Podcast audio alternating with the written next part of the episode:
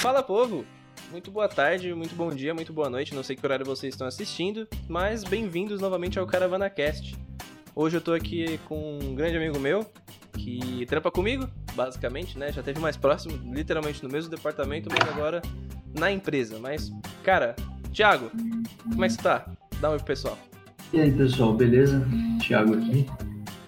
É, Ah, tô, Cara, diga, diga, pode falar. tô tranquilo aí, vocês.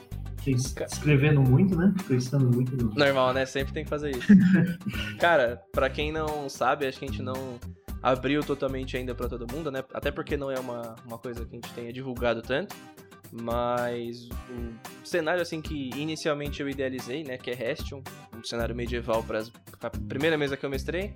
É, o Thiago era um dos jogadores, eu matei o personagem dele, sim, eles me zoam por causa disso até hoje. E depois disso, teve um loop temporal, né? Uma quebra do tempo na história e acabou que caiu no, no colo do Thiago pra ele mestrar. Thiago, a primeira pergunta que eu vou te fazer vai ser literalmente essa. Cara, como foi pra você é, começar jogando o RPG, né? É, você disse pra mim que você conhecia, mas não- nunca tinha jogado, nunca conhecia a- a- alguém que mestrasse, talvez conhecesse mais o jogo. E literalmente depois de uma mesa, né, de uma história que vocês jogaram, como foi a ideia de mestrar, de assumir entre aspas esse, esse papel no mesmo mundo, de mestrar e de criar as coisas? Como é que fala? Nossa, é, foi. Foi muito rápido, realmente. Eu também eu fiquei com muito receio no começo mesmo. E vocês vocês devem reparar, tava mais Bastante. fechado, mais difícil de, de mestrar, de dar uma. de situar os jogadores no mundo. Sim. Mas eu acho que acho que pro meu perfil foi muito legal poder fazer isso de forma muito rápida. Porque meio que me, me jogou dentro desse universo e eu eu- hoje eu não consigo me lembrar como que era a vida antes do RPG. É muito forte isso, né, cara? E realmente é é uma coisa que você para pra pensar, eu também acho que. Acho, se não 100%, assim, 80% do meu dia eu tô pensando em algo sobre alguma mesa, como criar alguma coisa, seja pro nosso cenário pra outra mesa que tem uma porrada aí que a gente faz, né? Pras mesas que eu jogo também. E, cara, agora só comentando um pouco sobre como foi começar a jogar pra você, né? É, como foi seu primeiro contato, talvez assim, com o RPG? Se não o de mesa, talvez o RPG em si. Você jogava algum jogo que já lembrava, ou como todo mundo teve uma referência maior, talvez de Senhor dos Anéis, não sei, como é que foi pra você esse início, assim, que você começou a entrar nesse mundo? Então, teve. Sim, claro, né? A gente conhecia o Senhor dos Anéis, mas de jogo, jogo mesmo, nada que remetesse tanto assim. Uhum. Eu, eu tinha um. Tive, teve um colega da faculdade que uma vez chamou a gente pra jogar, só que a gente nunca acabou nunca indo e ficou meio que assim. E eu não fazia ideia de como que era. Não, não, não tinha muita noção. Sabia que tinha dados e que era meio que interpretação. Era isso que Sim, eu sabia. Mas nada muito a fundo, né? Era só uma ideia básica. Entendi. Cara, acho que não sei que desgraça de sorte que foi. Eu nem sabia que você fazia a mesma faculdade que eu. Você chegou lá, eu tinha acabado de trancar, que eu não tava curtindo, fui fazer nutrição. E aí acho que no dia que a gente tava. Era até final de ano, né? A gente tava sem fazer nada no trampo. Aí eu tava lendo o livro e falei, mano, você já jogou, velho? E tipo, foi literalmente, acho que de uma semana pra outra. Eu te passei o livro, você leu. Aí você até perguntou sobre a Bia, se ela podia jogar, que ela também acho que tinha uma, ali um, um interesse. Eu falei, cara, genial, tava precisando de uma jogadora também. E foi onde realmente fixou, né? E aí chegou ali os, os cinco primeiros jogadores, né, lá da mesa inicial. Cara, como é que foi criar o Aenis, né? Que é seu primeiro personagem. Uhum. Queria que você contasse pra gente um pouco de como ele é, né? Quem ele era, descrever pro pessoal aí. E principalmente como que. De onde você tirou talvez uma inspiração dele. Então, a inspiração, geralmente, quando a gente vai criar algum personagem, alguma coisa, sempre tem uma referência, né? Só que às vezes a gente não, não pega na hora, sabe? Aham. Eu fui me ligar depois, teve muita referência em Rei Leão, se você for parar pra pensar. A história do, do Aenys, que é um, é um príncipe e tal, que ele se apaixona por uma, uma Drow, né? Uma elfa negra lá. Sim. E ele vai apresentar isso para o pai dele, pra tia dele, pra eles conhecerem ela, tentar quebrar um pouquinho esse preconceito que tinha entre esses, Aham. esses, esses tipos de elfos. E rola uma discussão lá e a tia do Aenys mata o pai dele. E a meio que acusa ele. Aí ele tem que fugir pra para não ser preso ou morto. E meio que esse é, é o background do, do personagem. Um geral, né? A, a, é, a inspiração, eu, eu realmente não, não sei como, de onde surgiu isso. Só depois que eu criei ele que eu me liguei, putz, é muito Rei Leão, sabe? Tem muito, muito Nossa, elemento de Rei Leão ali. Verdade, verdade. E, visual lá, lógico, né? Eu pensei em elfo primeiro, porque a gente tem muita referência de Senhor dos Anéis, né? Sim. Que o primeiro desenho que eu fiz do Aenis é o completamente Legolas. Praticamente. Sim, aí é, é isso, mas eu acho que eu, perdi, eu é, tive um apego emocional muito maior pelo Aenis do que por qualquer outro personagem que eu criei depois. Jogado. Você acha que isso foi porque por é ser o primeiro personagem ou, sei lá, porque talvez seja o que você criou com mais vontade e tal? Não, eu acho que eu acho que foi mais por ser o primeiro mesmo, porque os outros eu meio que tento levar para essa pegada também, para tentar é. tipo trazer, quando eu tento criar algum personagem, que seja para eu jogar ou que seja algum NPC, eu tento trazer um background para ele para tentar tipo trazer mais peso para ele. Com certeza. Não ser só um, um, um guerreiro humano, um, saca? Um, boneco, né? Tem que ter é, alguma história. Um... É, as pessoas não surgem do nada, né? Isso. Que é, tipo, cara... não é só questão de não, mecânica, como jogar, como lutar, como o Caramba 4, mas como o roleplay, né? Das... Exatamente. É, até porque Isso. se a gente for ver hoje, velho, é D&D, que é uma parada muito... Né, ele é, é talvez seja feito primariamente para combate, né? Porque é, é uma coisa que, assim, acho que a maior parte do público gosta das lutas, né? Do sistema de combate de D&D. Mas, pô, se a gente for ver, tem sessão que a gente faz que literalmente não tem luta. É só roleplay, é só conversa. Tem ali uma coisinha ou outra, talvez um skill challenge, né? Ou, ou mais de um. Mas dá pra gente fazer uma sessão talvez sem, sem combate, né? Aquela coisa. É aquela coisa. Acho que tem que existir conflitos, né? Tem, tem que ter aquela pedra no, no caminho, mas não necessariamente que você tenha que lutar com a pedra. Você pode tentar talvez resolver de, de outra maneira né? E, cara, você comentou sobre o primeiro desenho, né, que você fez do Aenis. Você é um cara que eu já via que desenhava desde quando você entrou na empresa. E mesmo sem a gente trocar tanta ideia, eu vi que você tinha muita referência, né, por N coisas, né? Talvez no mundo geek, nerd, em, em geral, assim. Então acho que eu já vi nisso também que seria fácil de você se, se adequar, talvez, para as mesas que a gente joga. Tem talvez a mesma. Eu não digo criação, mas tem boas referências igual a gente sempre teve. E, cara, na sua mesa você faz uma coisa que eu acho foda, né? Que agora você tá mestrando no mesmo mundo, né? Enfim. E, mas, cara, eu não consegui desenvolver mais meu dom de desenhar, né? E, e você, literalmente, se não 100%, mas boa parte, né? Você pode falar isso com mais razão, mas boa parte ou 100% das artes que você usa em jogo são suas. Você desenha ou tira foto, você escaneia, é, colora, enfim. Cara, são todas. Você teve já de ideia desde o começo de usar todas as suas artes, você fazer tudo? É, então, né? De, na verdade, a, a ideia de inicial, como o, a mesa do, do Relicário é uma continuação uhum. do Asas, a ideia era tipo desenhar só os personagens que estiveram no Asas. Sim pra, tipo, meio que por, por aquele, aquela licença poética, sabe? Tipo, ah, nossa, que legal aquele personagem que tá aqui, eu que desenhei. Então eu queria ter essa, trazer isso. Entendi. Mas é, foi crescendo a mesa, porque do de início, o próprio o Relicário, a ideia era, tipo, criar uma mesa para uh, explorar mais o cenário para ajudar a gente a escrever. Uhum. E também ser uma forma de referenciar ao Asas, que foi muito foda, foi, foi uma das melhores experiências assim da vida. E mas foi crescendo, crescendo, o pessoal começou a entrar mais no, no cenário, começou a tipo se envolver mais com os NPCs. E eu acabei tipo querendo desenhar mais e mais e mais. E aí eu agora tipo o que eu puder desenhar, eu desenho, o que eu não Você puder, eu acabo pegando imagem mesmo. Não, legal, velho. E Acho que. Não sei se é só pra mim, mas isso é muito mais forte, né? Isso é muito mais legal porque. Cara, você pode pensar em algo e ir atrás de uma imagem, não tem como mentir, você nunca vai achar 100% o que você quer, né? Você nunca vai achar 100% da coisa que você pensou ou que você procurava. Você pode achar algo parecido, mas nunca é exatamente a mesma coisa. E, cara, para quem é mestre, né, é, seja presencial, agora talvez não por conta da quarentena, mas enfim, né? Quem já mestrou presencial ou online mesmo pelo Roll20 sabe que no Roll20 ou em qualquer outra plataforma ou até presencial, você tem que preparar muito bem a mesa, né? Você tem que ter, deixar ela bem preparada. E cara, às vezes você achar imagens já é difícil. Imagina desenhar todas. Então, fica aí um, um elogio, acho que pelo grupo inteiro, né? Todo mundo acho que concorda com isso, mas, cara, deve ser um trampo da porra você desenhar tudo, colorir, ou enfim, acho que a maior parte você colore, né? Mas. Uh, velho, é muito legal e bora falar um pouco dos nossos projetos, né? É, hum. Acho que depois. Eu não, eu não lembro como é que foi na real, que faz um tempo já, mas é, a primeira coisa assim que a gente dividiu o Restion em si entre a gente foi quando a gente falou, ó, o mundo resetou o tempo até onde não, não iam a, a, acontecer coisas que tornou quem era o vilão em vilão, né, que era o Abdul. E agora você vai fazer uma mesa a partir daí.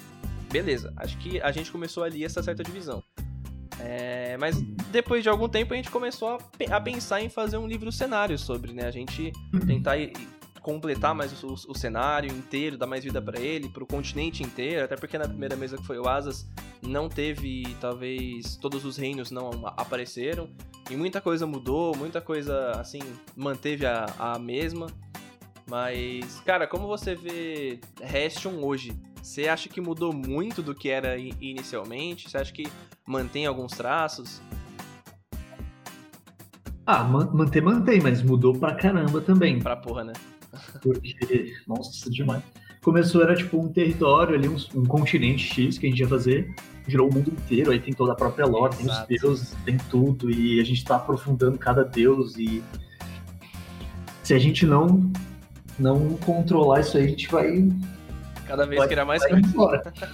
é, então... Não, e outra, se a gente for parar pra pensar, hoje a, a gente sabe que um dos, né, das divindades, que são os aspectos, um deles não tá no mundo, né? Ele saiu pelo espaço. Uhum. Então a gente Sim. também tem coisas talvez para pensar aí em outros cenários que sejam no mesmo cenário de Restion, sabe? Outro mundo que faça parte do mesmo cenário. Então, pô, é uma coisa assim, é um blow mind fudido. Quando a gente pensou isso, foi tipo, a, a, gente fez várias criações em uma hora de almoço, né? Que a gente tinha sempre lá na, lá na empresa, a gente trocava ideia rapidão, rascunhava, desenhava, anotava. E agora que você tá mestrando, enquanto a gente cria tudo isso, você até brinca comigo pra eu parar de dar ideia, para você não querer usar tudo no jogo, né? Mas como que é para você é, essa linha temporal que você tá fazendo? Você vai adaptando ela conforme o que a gente cria, né? Que é uma dúvida que eu mesmo tenho. Ou você já tinha uma certa ideia de é, aonde iria ou o que seria, né? E você só vai talvez incluindo uma coisa ou outra. Você mudou totalmente a proposta da campanha. É, então, um negócio que eu acho importante quando você for criar alguma história, tipo, geral, assim, você ter uma noção sólida do que, que você quer pro final. Sim. Assim, como, como é RPG, eu não posso tipo, ter esse controle 100%, né? Exato. Então, os jogadores podem chegar no final e falar, ah, vou me aliar ao vilão. Então, tudo bem. Aí, mas eu tenho uma noção que eu, desde o início que eu tive, que é o plot final, o que, uhum. que pode acontecer ali. Agora, tipo, conforme a gente vai desenvolvendo esses no cenário em si, eu posso ir acrescentando ali, mas o negócio que eu tenho muito receio de fazer é tipo começar a acrescentar coisas que acabem atropelando isso, outra chega no plot não faz sentido. Sim, sim. Sabe? Então, é, tipo, é, um, é, é uma construção sempre pensando nisso. Então, tipo, o que, o que te traz de ideia de, de criação eu penso, se eu trouxer isso pra mesa, vai fazer sentido pro plot final, que é esse? Boa. Entendi, entendi. E pra uma não coisa... atropelar, né? Sim. Isso, e uma coisa que me ajuda muito a ter essa noção são os contos. Exatamente, cara. Que, até contextualizar, né, pro pessoal que não conhece, é, tipo, os contos são algumas historinhas que eles encontram no meio do caminho, tipo uns livros ou algo assim. Contam pequenas histórias de acontecimentos do mundo. E eu tenho a linha do tempo de cada um desses contos. E eu sei o que tá aconteceu, onde aconteceu. E, pra, e eu, quando eu vou construir, ou acrescentar ou tirar a história, eu vou sempre me baseando nisso. Pra não fugir muito disso uhum. aí. E cara, eu posso falar assim com prioridade. Eu não sei se você lembra especificamente, e nem lembro se foi na primeira mesa ou foi na segunda, mas que você introduziu essa questão dos contos, né? Mas, cara, eu comecei a literalmente gritar de alegria, né? Eu fiquei tipo, caralho, nem fudendo, nem fudendo. Porque não só foi uma coisa muito forte para mim, porque eu vejo o jeito que você trata o cenário que é nosso, né? Que inicialmente eu criei, eu falei, caralho, é muito legal ver que outra pessoa gosta do mesmo cenário como eu gosto também, né? Aí eu falei, porra, muito genial isso, velho. E o jeito que você usou os contos pra, pra situar o pessoal no novo Restion, né? Porque todo mundo jogou Restion de um jeito. E como voltou o tempo, as coisas mudaram. Tanto que agora a gente tem tecnologia, tem os Warforged, tem um trem que é o Expresso de Restion, então muita coisa mudou. Então os contos não foram só para talvez dar referência, mas para situar o pessoal em como que o mundo é agora. Então, cara, foi uma pegada uhum. muito foda, muito bacana, realmente, assim, genial. E que eu aprovo totalmente, né? Até não sei como é que é o fim aí da campanha, mas né, talvez seja uma coisa legal pra gente fazer pequenos projetos, né? Seriam os contos de Restion e até colocar isso pro público, né? E aí isso já me vem à mente sobre planos, né? Que a gente é, pensou primeiramente em melhorar o nosso cenário, né? Que é Restion, talvez aprimorar ele pra uma coisa maior. Mas a gente também tem a ideia aí de um quadrinho, né? Isso é uma coisa que não falamos para todos, né? A gente também não entrou tão a fundo nisso ainda. Mas acho que foi até uma ideia sua, né? Que você me deu numa época pra gente fazer o quadrinho. E contar a história especificamente do Asas, que foi a primeira mesa. E, cara, você já viu alguém à parte fazendo isso? Você já ouviu falar disso, tipo, uma mesa de RPG que virou isso? Não, nunca ouvi falar. Se eu não me engano, a única que eu vi quanto a isso foi a do Critical Role, o pessoal gringo, né, lá, lá de fora, acho que muita gente conhece. Eles fizeram a primeira campanha e, cara, eles lá fora o tamanho que eles, né, eles são vistos é, é gigantesco. Então você pega uma stream quando eles ligam, é 10 minutos para bater 70 mil pessoas vendo a stream ao vivo. Cara, pra RPG isso é muita coisa. Acho que para qualquer coisa isso é muita coisa, né? 70 mil pessoas vendo 7 pessoas jogando um joguinho de contar a história rolando dado, velho, é uma, uma coisa grandiosa. E, se eu não me engano, também o Azecos, né, que faz mesas aqui no Brasil, né, bem conhecido também, acho que um dos pioneiros, ele também disse que vai ter uma HQ aí do Rolo Dado, que é essa mesa dele. Mas, cara, da onde veio essa sua ideia? Foi assim, porque eu, eu, sei que você consome muito quadrinho, você gosta muito mais do que eu, talvez, né? Você consome mais do que o grupo inteiro, talvez. E, cara, foi mais pela questão de eternizar a história ou de, ou de só ter um desejo de produzir? Como é que foi a ideia? Então, acho que é um pouco de, dos dois, na verdade. Eu gosto, é tipo, eu, como eu falei, tipo, Asas é uma, foi uma experiência muito foda de jogar, de viver aquilo. Uhum. Mesmo que o Aenis tenha morrido, foi legal. e eu queria eternizar isso, eu criei o Relicário, mas com esse objetivo inicial, né? Uhum. Mas aí, conforme eu vou estudando, eu estudo, eu estou sempre estudando quadrinhos e sempre me aprofundando mais nisso, eu achei sempre interessante de fazer uma super história de quadrinhos do Asas, que ia ser um puta de um quadrinho gigante. Porra, e a história tem todo um, um monte de plot, um monte de coisa que ia ser muito difícil de fazer. Sim. Ia ser um puta de um desafio foda, mas quando a gente terminasse ia ser tipo, caralho, zeramos a vida. É, então. É um então. negócio assim. Acho que até talvez, né, hoje eu mesmo vejo que talvez o, o maior passo que a gente possa dar para criar esse nosso quadrinho, essa nossa HQ aí do Asas, né? É, ou que não se chame Asas, né? Seja Restion em si, a gente pode criar um título mais aprimorado. Mas, cara, acho que antes de tudo a gente tem que finalizar o nosso processo de criação do mundo, né? Porque tem muita coisa que a gente vai fazendo minuciosamente, né? E, pô, antes a, a gente a mesa, ela acho que rolou muito rápido, né? Hoje eu tento levar as mesas de uma maneira mais gradual, né? Foi até um, uma coisa que você pontuou da mesa de Dark Sun que a gente joga. Quando disse que ela tá avançando bem, mas não corrido e nem muito lento. Ela tá no fluxo bom. E eu, particularmente, eu acho que Asas foi muito rápido. Hoje eu vejo que Asas podia ser muito mais coisa. Entendeu? Então, acho que vai um pouco desse feeling. E aí eu queria te perguntar, como mestre hoje em dia, você. Não sobre Asas, mas sobre a sua mesa, você em algum ponto, né? Porque é uma evolução diária, né? Uma, uma evolução de mestre. A, a, a, cada mês você meio que aprende uma coisa nova. E eu mesmo, como seu jogador, eu vejo que você melhorou pra porra, né? Desde o início. Você percebe essa meio que essa evolução? Você percebe algo que você fez e fala, putz, eu não devia ter feito assim? Como é que você encara coisas do começo, talvez? Ah, do começo, eu, te, eu tento não não, tipo, ver isso de forma como. Como é que eu posso dizer? Ruim, pejorativo. Isso, não ver, tipo, nossa, eu claro, fiz muito, muita merda lá atrás. eu penso, tipo, ah, eu, não, eu fiz daquele jeito, vamos, vamos ver o que, que eu posso melhorar. Sim. Então, eu sempre tô, tô, buscando novas mecânicas, eu invento mecânicas loucas aqui, do nada, para colocar, para tipo, sempre tentar, tipo, trazer o jogador para dentro do jogo, não de forma como não só como um jogador mesmo, como ele tá controlando um boneco e tá jogando lá, como se ele sentisse o que o personagem dele sentiria naquele momento. Então, tipo, teve um momento da última mesa que o João, o seu primo, ele, ele virou no final da mesa e falou: Putz, eu fiquei tenso do começo ao fim. Eu falei: Era isso que eu queria. Exatamente, eu pensei, cara. É isso, é isso que eu queria. E, tava... e foi mesmo. Acho que não só para ele, né? Eu não sei se eu comentei, mas isso é uma coisa assim que. Cara, a mesa inteira, porque a gente tava desde o começo ao fim. A gente já entrou lá no lugar, né? Era um lugar que a gente não conhecia no jogo. E desde o começo até o fim a gente tava nesse mesmo lugar. Ou seja, a gente já tava em um lugar desconhecido. E, cara, a gente acabou sempre tendo um risco, né? Porque no começo é, era um lugar desconhecido, mas talvez os NPCs que estavam ali não eram tão amedrontadores, né? E depois quando a gente deu aquele pulinho ali para mais para baixo, a gente falou, porra, aqui já é outra pegada, né? Então, ficou realmente tenso do começo ao fim, né? Eu acho que isso é bem, é bem legal, que você não só prende os jogadores na história e na mesa, né? Mas, cara, gera uma certa tensão. Isso traz um aspecto diferente da, aí, aí da mesa, né? E, cara, como que é? Agora eu quero te perguntar uma coisa, né? Eu como jogador também e como parceiro aí, sócio talvez.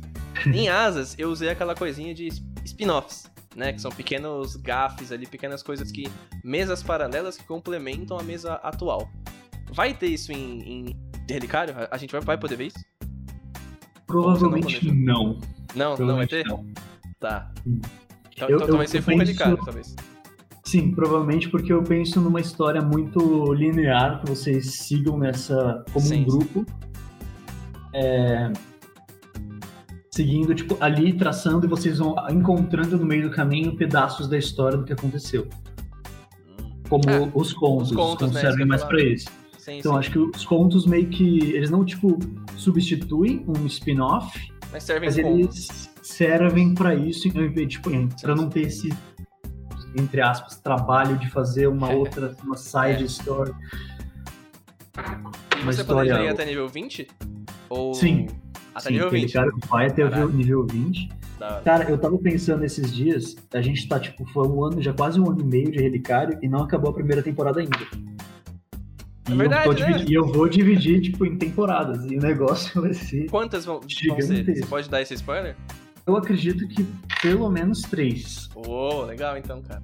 Aí, pelo menos uns três anos de mesa, a gente tem aí garantido. Caralho, genial. E mais um outro spoiler que eu tô querendo comer aqui, já que estamos ao vivo.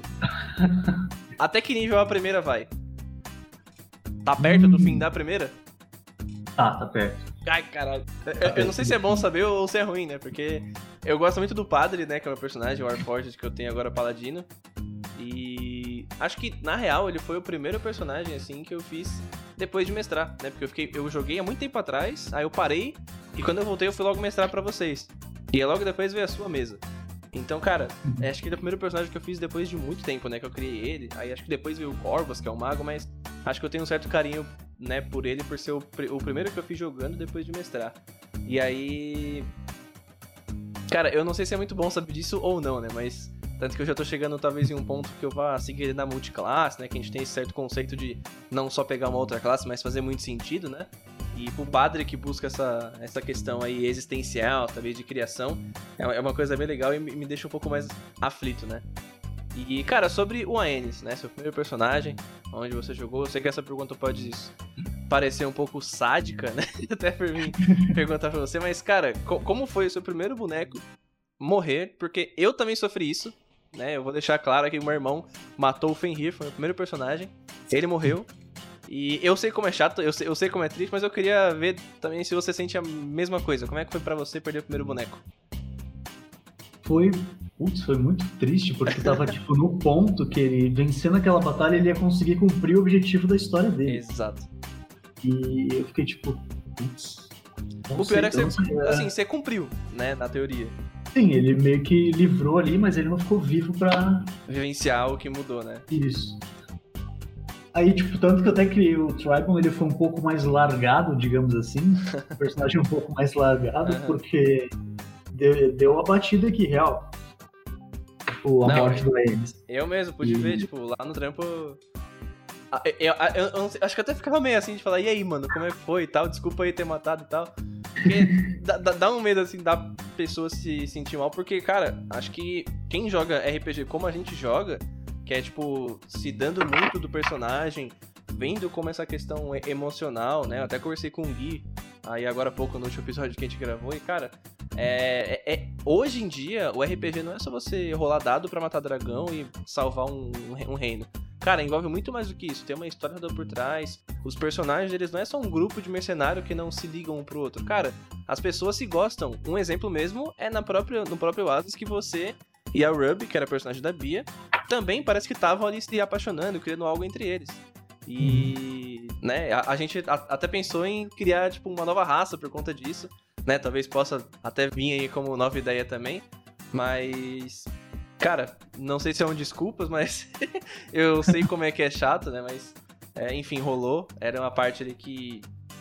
Era um dragão, né? Eu não lembro se era dragão ancião, que é sua tia, né? Que a Altair tinha ascendido ali como personagem, mas acabou que rolou e eu também fiquei bem mal, né? Eu, o pessoal brinca que eu sou louco, que eu sou o único mestre que matou até hoje, né? Você não matou e o Renan não matou ainda. Mas eu nunca quero matar. Entendam isso. Essa é, essa é Acho que é a pegada. Mas. O que você pensava para depois disso pro Ennis? Porque, como você comentou, é, ali seria assim: você concluiu o que ele queria, que ela retomar o reino. Né? É, talvez vingar, talvez a morte do pai, né? É, livrar o reino dele, né? O povo dele, que era, era entre aspas, dele por direito, né? o trono dele. E reinar bem como o pai dele reinou. Como você hoje é, pensa que ele. Ou na época mesmo, como você via o Aenis depois dessa conclusão da primeira coisa dele? Você acha que ele tinha que parar? Ou ele ia tomar alguma outra atitude, ia ter alguma outra meta de vida? Então, eu pensei naquele momento, quando ele conseguisse tomar aquele, aquele o reino dele, uhum. ele ia ter, tipo, um, trazer pro grupo um super apoio militar mesmo para conseguir, tipo, fechar a mesa, a campanha, né? Uhum. Eu pensei que ele ia conseguir trazer, tipo, um exército de elfos para lutar com eles, ia ser, tipo, um exército contra o Tarrasca no final, tá ligado? Aí é. talvez ele tivesse uma chance. Talvez, talvez, talvez. É, Tarrasca é pesado, velho. Não, então, eu, eu acho bem... pensado nisso mesmo. Tanto que foi uma decisão muito difícil manter o Aenis morto num relicário. Eu lembro que o pessoal, cara, foi uma coisa que eu até comentei com o meu irmão, e velho, chegou num ponto que literalmente vocês chegaram a falar e a cogitar de dane-se o mundo, vamos salvar o Aenis. Sim. Vocês chegaram a arquitetar como isso seria? Porque, já vou explanar pra todo mundo, vocês tinham um grupinho separado que falavam mal de mim, cara. Os caras literalmente pegavam para planejar e para combar contra mim, né? E você é um safadinho, cara. Eu, eu, eu preparava as coisas no meu almoço lá na mesa e você atrás de mim pegava spoiler das coisas. É, filho da puta. Filho da puta. Não, mas vocês chegaram a arquitetar isso ou, ou não? Não, a gente nunca chegou a comentar sobre, na verdade. Eu, eu criei o Tribal como um clérigo da vida mesmo, pra caso a gente chegasse no nível 17. Esse eu ia reviver aí. Filho da puta.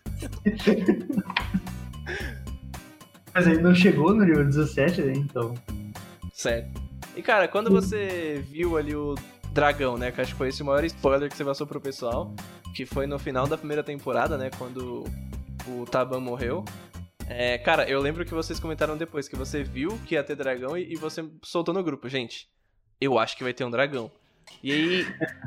o que vocês pensaram na hora? Como foi? Vocês se reuniram mesmo? Você só comentou?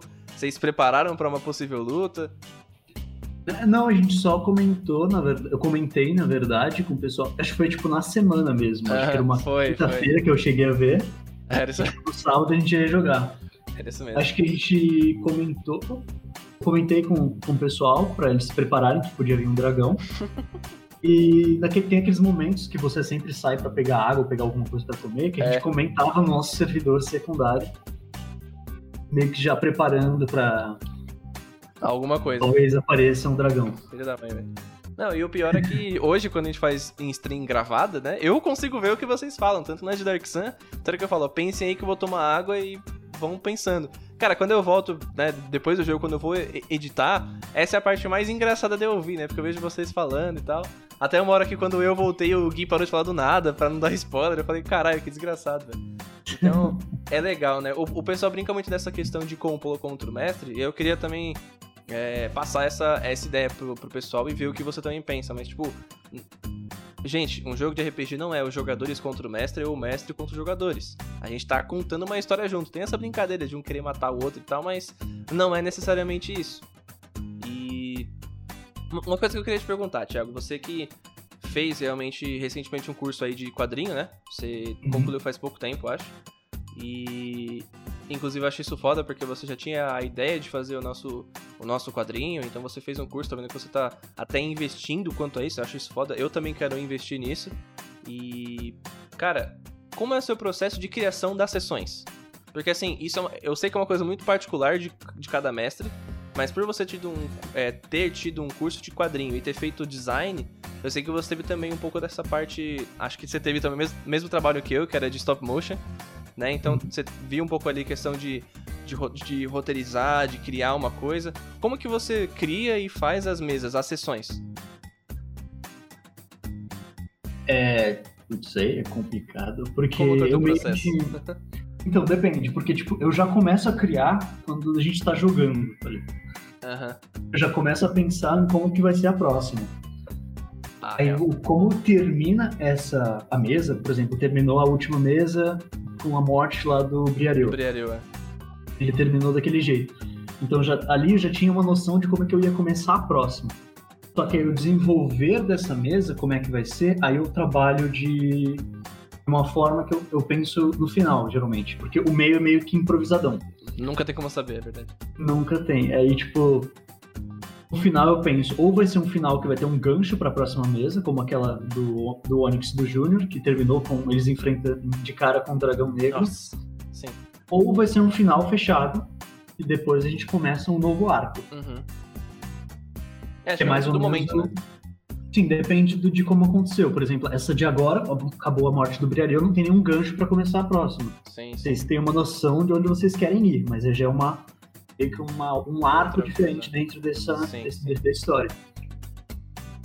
E como eu penso nisso, eu geralmente eu penso quais NPCs que eu quero que apareçam ali. Uhum. Aí eu vou no processo de desenhar. Porque eu geralmente, ou eu desenho primeiro, desenho, quando tipo, eu faço lápis de um personagem e quero que apareça X. Uhum. Aí eu penso, ele vai aparecer de, ele tem, ele vai aparecer de uma forma XYZ. Aí eu vou lá e escrevo lá no, no Roll20, que eu tenho uma pasta no Roll20 só com os descritivos de todas as mesas. Safado. E, e ali, aí eu vou escrevendo, vai aparecer assim, eles vão aparecer assim, X, Y, Z. Mas sempre tentando naquele esquema de não querer furar alguma coisa da história geral. Sim, sim. É porque eu penso, é, até um pouco, não sei se é um pouco arrogante pensar nisso, de uma forma meio Star Wars, tá ligado? Tipo, cada filme ele é bem episódico. Você consegue, sim, tipo, sim. assistir um filme e curtir ele sem precisar assistir os outros. Entender o resto, com certeza, ah. cara. Com certeza. Então, essa é a ideia tipo, da mesa. Eu quero que tipo, galera, os jogadores eles curtam aquilo ali, entendam aquele, aquele momento da história, Sim. consigam se entreter com aquilo, mas tipo, não necessariamente ter pontas ali que liguem com a história principal. Entendeu? Porque eu não quero que seja tipo uma super, uma só história, uma só linha, porque tem várias, várias coisas que aparecem, né? Várias coisas, várias outras histórias, vários outros personagens. E, tipo, tem muito, tipo, muito NPC em, é. em ele, cara. Vai ter muito mais ainda. Caralho, isso me deixa só bem animado, cara. E eu pergunto assim, né? Porque isso é uma coisa que acho que o Gui perguntou pra mim. Ele me questionou como é que eu fazia as mesas. E, cara, eu vi que eu não tinha um processo estruturado. Às vezes eu literalmente não tava pensando na mesa e quando eu, sei lá, vi um filme, eu vi um desenho, eu falei, puta, eu posso usar isso aqui, velho. Acho que isso aqui rola. Tá ligado? E aí eu simplesmente ia. Eu tenho várias notas auto, autoadesivas, né? Aqui no meu PC, no meu desktop. E cara, eu literalmente tenho uma que eu coloco sobre uma coisa que a gente trocou ideia numa reunião esses dias, coisas que eu vou fazer na mesa lá do da Noite Eterna. E, cara, tem coisa muito aleatória aqui. Então, tipo, eu vou jogando ideia, ideia, ideia, e depois eu acabo juntando e dá um, um, uma coisa. Tanto que na última de Dark Sun, eu não tinha em nenhum momento ideia de usar um Devorador de Mentes, né? Eu não tinha ideia nenhuma. E aí eu simplesmente peguei e falei, pô, o, o que seria um psionico, que é um cara que né, eleva a mente ao máximo, corrompido, um cara que seguiu talvez esse caminho da mente, mas para um lugar ruim, né, para um caminho errado, entre aspas. Assim, ele conseguiu um grande poder, mas ele virou essa coisa estranha. Aí eu lembrei, pô, uma pessoa que usa poderes da mente, assim, um monstro, eu falei, ah, um devorador de mentes. E aí eu fiz ele. Né? E aí perguntando já sobre Dark Sun, né? Talvez falando um pouco sobre isso também. Cara, como foi aquela última sessão para você? Se você pudesse definir assim, não sei, uma palavra ou em, um, ou uma breve descrição. Que deu, que, que, deu uma merda geral ali, né? Eu achei, eu, mano, eu achei que foi bem tenso. achei que foi mais tenso do que a morte do Aenis. Que a morte do Aenis foi tipo, morreu a Aenis, nossa, todo mundo congelou, né? Ali, o, a personagem lá já saiu, né? Não, eu posso falar. A Cadinha morreu. E o anão começou a culpar o inseto e começaram a se, se bater. tipo, Sim. eu penso, o que, que vai acontecer? Ou vai sobrar dois, ou por um milagre sobram três na mesa, assim. É, cara. E, tipo, naquele momento eu já tinha pensado numa puta play que eu ia tentar fazer para impedir que alguém mais morresse, uhum. mas aí acabou a mesa. Porra.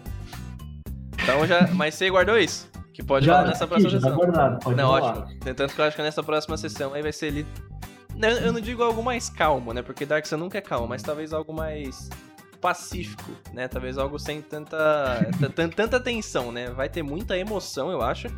Acho que vai ser o principal, até porque tá numa morte recente aí da Khadija. Mas principalmente vai ter, né, uma, ali uma questão entre vocês, porque foi um conjunto de atitudes, de ações do grupo que acabou levando a isso, né? É, uhum. Claro que também tem essa questão do monstro ser inteligente, porque não é simplesmente um tigre, né? Ou vocês já tinham enfrentado, ou um gladiador qualquer, ele era uma criatura que elevou o dom da mente ao máximo. E a partir disso, ela simplesmente conseguiu virar uma criatura. Então ela, ela tem uma inteligência, ela tem algo a mais do que qualquer monstro aleatório. Então ela ia pensar também de uma maneira diferenciada. Eu tive que usar o meu roleplay para isso. E assim, entre você que é um monge, mesmo que fraco, você era muito bem dotado fisicamente. Então ela te acertar era difícil. O outro lá, o inseto, virou um insetão com 50 de vida. Ela sabia que eu não ia matar fácil. O Jabari vocês deram o trabalho de matar. Que era um vilão que acabou ficando na mesma situação que vocês. E o anão tava gigante. Então, tipo, ela falou, pô, eu vou bater na arqueira que tá aqui perto, tá ligado? Então foi uma coisa do monstro é, ver o que era mais fácil, até para se alimentar, né? Que ele cria cérebros. Uhum. E, cara, como foi a, a decisão de bater no, no, no Jabari caído. Eu, eu, eu, queria saber disso. Eu achei que foi tipo uma, uma decisão não pensando em honra, como o Jax. Sim. Mas um pensamento, tipo, estamos em guerra. Tipo, e se esse cara sobreviver, Fudeu. ele mata a gente. entendi, entendi. Então, tipo, vamos matar ele enquanto a gente tem chance. Sim. Não, tipo, por honra nem nada por isso. Porque, tipo, se ele tirar ele do lado do Kalak, fica mais fácil de chegar no Kalak. Exato. Então, foi, foi, nessa, foi nessa ideia que eu cheguei pra matar ele. Sim, sim. Uma ideia mais de guerra, assim, em geral, né? Da sim. Depois que a, que a Candia já morreu, você se arrependeu? Bateu um peso assim ou, ou não? Então, não, na verdade, eu pensei. É, tipo, é, eu fiquei um pouco em choque, mas eu pensei. É. Eu fiquei meio que dividido, pra ser sim, sincero. Porque, tipo, tá, ela podia ter morrido, ela podia ter sobrevivido, mas o Jabari também. E às vezes ele podia ter matado geral, né? Ou, é. algo assim. É, tem muito dessa. É uma coisa até que o, o Mugan lá que vocês apelidaram, né? Vocês renomearam ele pra Link, e que ele fala, né? Tudo tem um preço. Acho que isso ficou muito gravado agora, né? Tipo, vocês mataram um, um inimigo bem, assim, exponencialmente nos maiores que vocês já enfrentaram, mas também teve o preço de perder alguém muito próximo de vocês. Então, acho que trouxe um pouco disso de Dark Sun. Né? Eu, eu, cara, eu vou confessar, né? Eu, como mestre, eu tive muita ideia de, ah, tentar ressuscitar de algum jeito, trazer de um jeito, mas se eu simplesmente deixasse isso rolar, acho que ia perder muito do peso que Dark Sun tem que ter, né? Não só pelo cenário, mas pela situação em específico, né? Eu também perdi um NPC foda pra história. E no último episódio da primeira temporada vocês vão saber o porquê. Né? Que eu não vou largar essa parte do plot, eu vou revelar, porque tem que rolar. Vocês têm que ter isso também pra ser meio que um baque entre aspas. E, cara, não podia. Até quando o João, ele, ele perguntou, tá, eu consigo reviver ela de alguma maneira? Eu perguntei, como? ele falou, sei lá, passando a minha vida pra ela ou algo assim. Eu ia ter uma única maneira que ele ia conseguir fazer isso, mas não foi a, a que ele escolheu. E aí eu realmente não, de, não deixei. A única forma que ele conseguiria, talvez, trazer ela de volta seria corrompendo. Porque ele sendo um druida, é, ele corromper, né? Porque os druidas são basicamente anticorrupção, né? Em Dark Sun. E, e ele, como um druida corrompendo, isso ia também ser uma coisa muito pesada. Mas ele também não tocou por esse ponto. Então eu falei, cara, sem chance. E aí agora também, sem chance nenhuma. Ela foi e já era. E. Ainda sobre Dark Sun, cara, como é Dark Sun pra você, esse ar diferente? Muda muito das mesas medievais em geral, a experiência que você teve em, em Asas, por exemplo, que era uma coisa mais acho que tradicional, né, do RPG, aquela coisa medieval, fantástica, assim, muda muito, até porque Dark Sun tem esse ponto um pouco mais político. O que, que você acha? Eu acho que o maior peso que tem ali é justamente essa parte mais política uhum. e a preocupação que a gente tem que ter a mais com recursos, né? Também, né, cara? É bem escasso. Que a gente praticamente não tinha em, no Asa, né? Verdade. É, pode crer. Tirava 40 flechas na. Dane-se. No combate. Aljava mágica. Não, e, e, aqui é, até comida tem que contar, né? Tudo tem que contar. Sim. E eu, eu acho até mais interessante. Eu, eu não vou, tipo. Eu pensei até em trazer alguma coisa mais. É, como é que posso falar? Esse tipo Survival, de assim. um pouco mais. É, isso, para pro Relicário, mas eu acho que meio que destoaria do que já, tem, sim, já sim. tenho trazido. Mas é. eu acho interessante, talvez, no futuro, mestrar em Dark Souls. algo assim. Cara, eu até recomendo, tipo, Dark Souls é muito legal. Acho que você viu, não por cima, mas você viu bastante da história, né? Que eu sei que você foi ver até onde eu fui pegar muita referência, então você sabe bastante coisa. Não sei se você lembra tudo, né? Mas tem muita coisa que é foda. A história é genial, é muito legal. E, cara, recomendo mestrar porque é muito bom também, né? E o Taio. Você sempre quis fazer um monge, que ou nunca teve essa ideia? Como que foi o seu processo de criar ele e se, e se teve alguma diferença de fazer o Taio pro Aenis? Ah, sim, teve bastante. É que na verdade a gente a gente estava naquele momento vendo com o pessoal quais classes cada um ia pegar. Uhum. E pra ser sincero, eu nunca tive tanto interesse com o monge. Mas eu falei, ah, se precisar jogar, não tem problema para conhecer mais, assim, uhum. porque não, não tinha tanto interesse nem conhecimento do monge. Mas aí, tipo, ah, o Gui foi, virou e falou, ah, se quiser, você pode pegar o monge, então? Eu, tá bom, vamos lá. Uhum. Aí eu fui lá e criei o, o personagem. Mas... É... E agora, tipo, agora ele é, é sensacional jogar de monge. É e, legal, tipo, né? É muito bom. No começo eu já tinha visto lá do Xanatars o, aquele aquele caminho, né, do, do, sol lá, ou você não tinha visto ainda? Eu tinha visto só depois, quando você tinha passado o livro lá do... Sim. Do Dark Sun, que aí eu fui pesquisar mais sobre essa, esse caminho.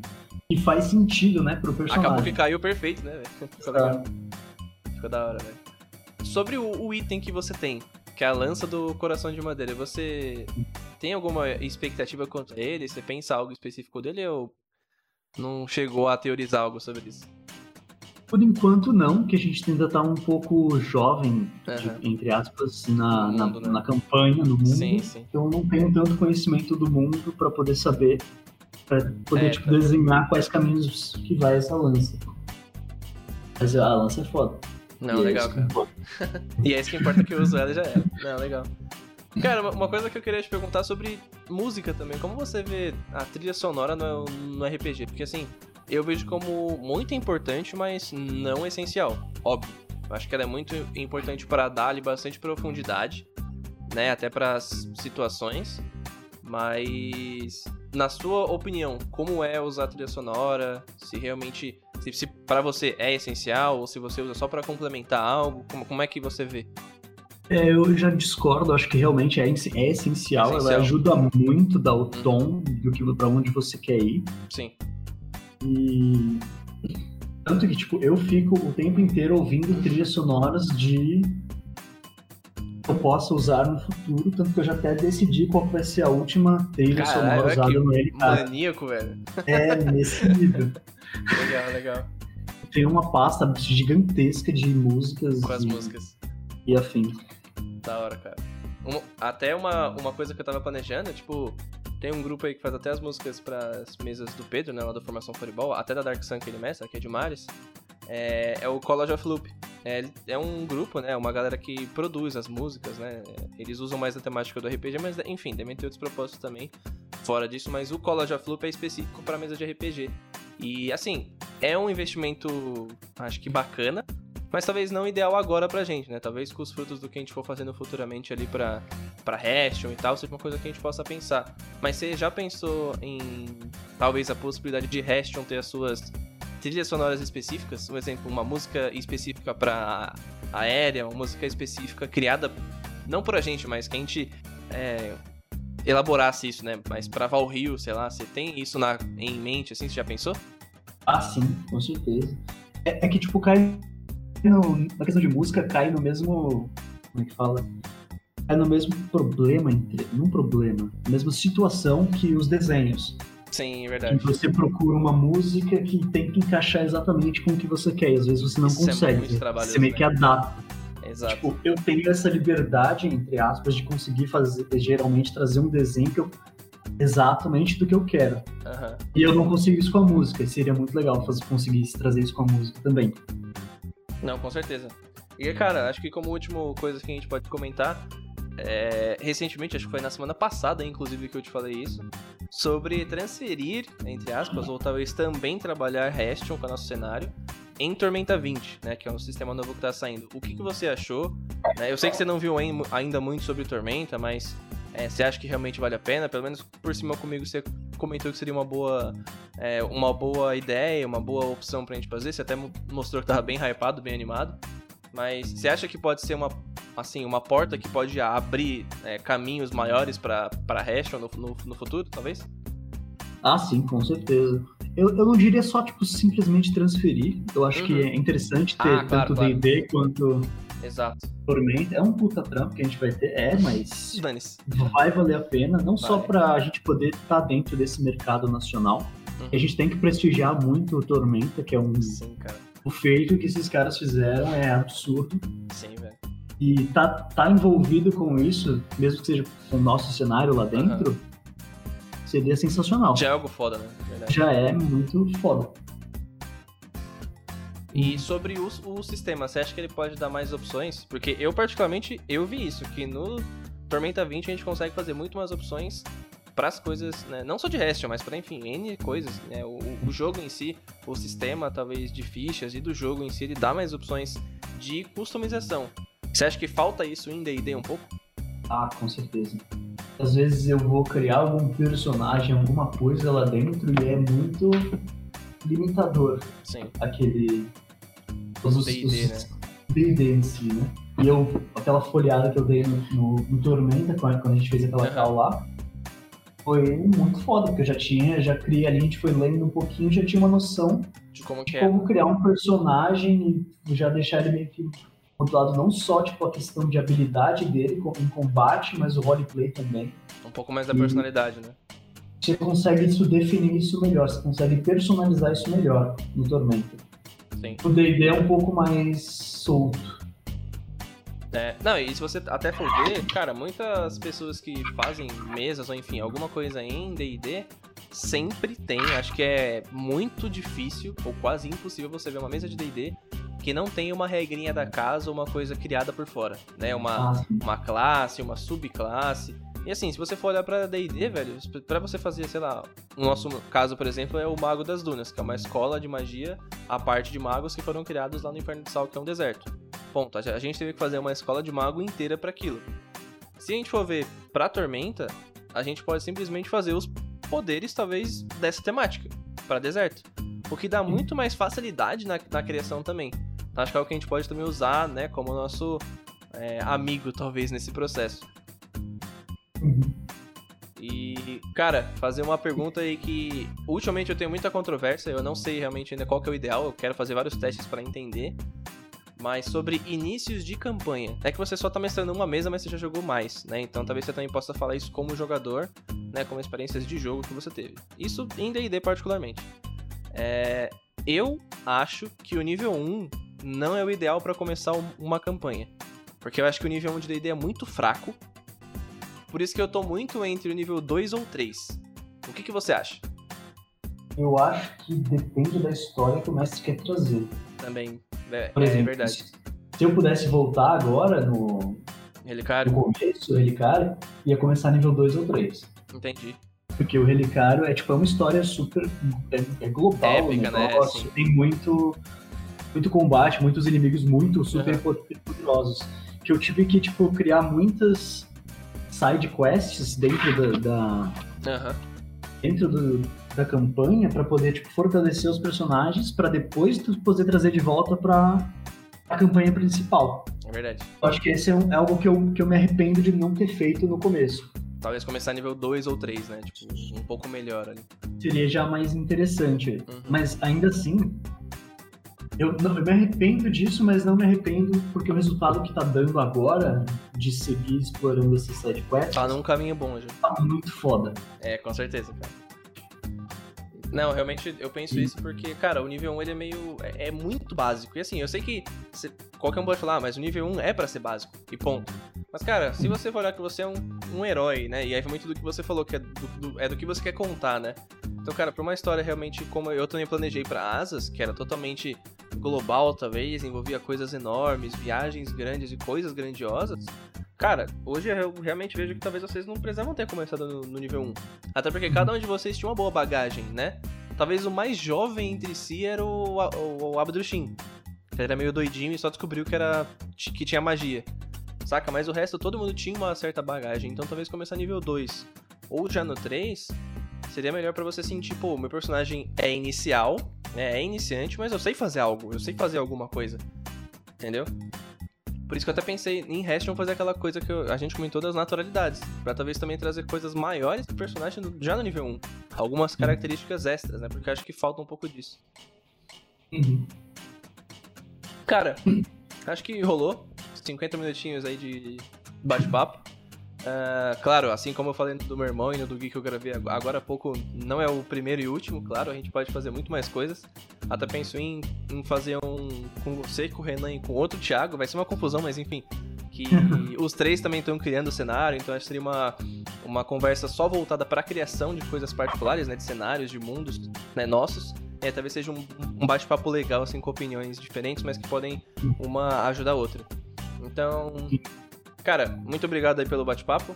É, logo, logo a gente vai ter mais coisa aí pra fazer. Acho que na outra semana já tem sua mesa, se eu não me engano, é na outra? Não lembro. É, é- é daqui duas, né?